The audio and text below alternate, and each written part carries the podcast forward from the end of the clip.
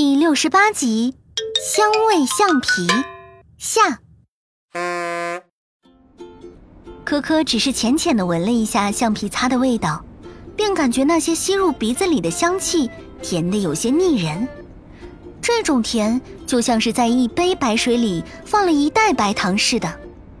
啊，康康，这橡皮擦的味道太甜了，我总觉得不太对劲。哎，哪里不对劲了？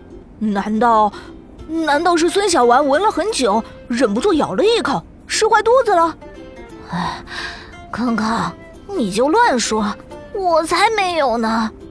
康康，你倒是提到了一点，孙小丸，你是很长时间都接触着这些橡皮擦吗？嗯，这段时间都在用这个橡皮。可可一听。这跟自己猜测的方向渐渐一致了。我感觉让孙小丸身体不舒服的，就是橡皮的香气。让我用放大镜爷爷来分析一下。科科说完，便拿出放大镜，对着安安递过来的橡皮擦扫描起来。放大镜爷爷的扫描光线随着橡皮擦的轮廓上下游走着。孩子们呀，这个橡皮擦可不能用啊！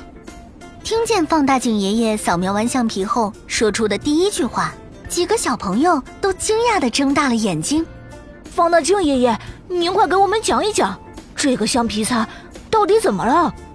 这个橡皮擦如此的香，是因为里面加了工业香精，这些香精里还含有甲醛、苯这种对人体有毒有害的物质。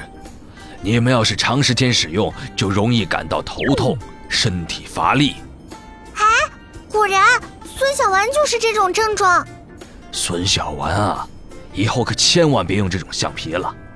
不仅仅是橡皮擦，还有那些闻起来香气扑鼻的文具、塑料橡胶玩具等，它们都含有这种有毒物质。你们也要改正自己咬笔杆、咬塑料笔帽的坏习惯。万一那些有毒物质吃到肚子里，中毒了怎么办？甚至还会诱发白血病这种危重疾病啊！这些香香的文具，竟然对我们伤害这么大呀！放大镜爷爷，我我明白了，我一定不会再用这些文具了。这就对了，孙小丸，你也别太担心，稍微休息一下，不再接触这些有毒的文具，慢慢就恢复了。孙小丸听从放大镜爷爷的话，收好了橡皮擦。并在科科他们的照顾下，渐渐地恢复了活力。看来香香的橡皮擦并不像它外表那么的可爱，它隐藏的毒素，小朋友们还是要快快远离呀。